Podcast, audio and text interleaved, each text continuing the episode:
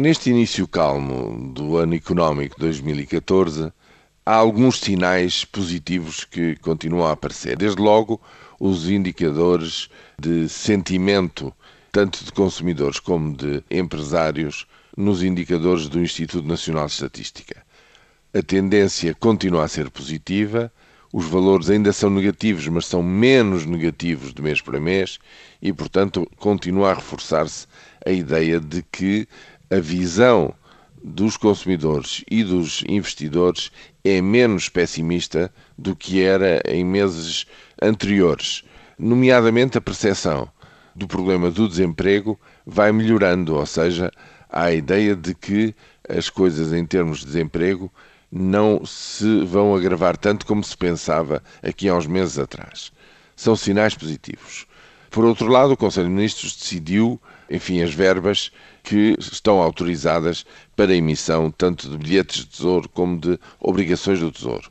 As obrigações de tesouro, como se sabe, são a longo prazo, são as mais importantes, podem atingir 15 mil milhões este ano de 2014 mas seguramente as emissões não serão neste montante, porque é preciso lembrar que as instituições da Troika vão provisionar o Estado português em cerca de 8 mil milhões se as três revisões que caem neste ano, ou seja, a última que já foi feita, mas cuja consequência financeira cai para este ano mais as duas que faltam, prefazem ao todo qualquer coisa como 8 mil milhões que serão eh, digamos, fornecidos ao Tesouro português.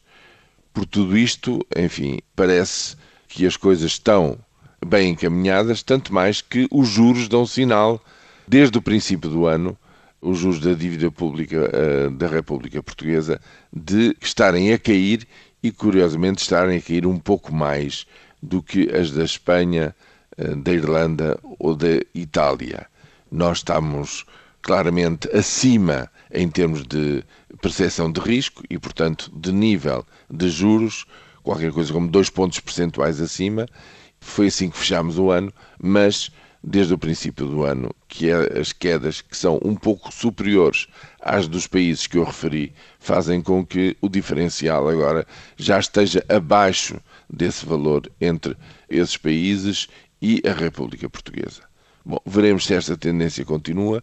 Para já, se ela continuar e se ela se reforçar, evidentemente que aí só podemos concluir, e particularmente aí, num ponto que é decisivo neste ano, no aspecto financeiro de 2014, os sinais eh, serão então verdadeiramente positivos a confirmar-se aquilo que vem acontecendo desde o princípio do ano. Que sinais marcaram o andamento do dia? Porque é que Barroselas está no mapa? É o metal, senhores.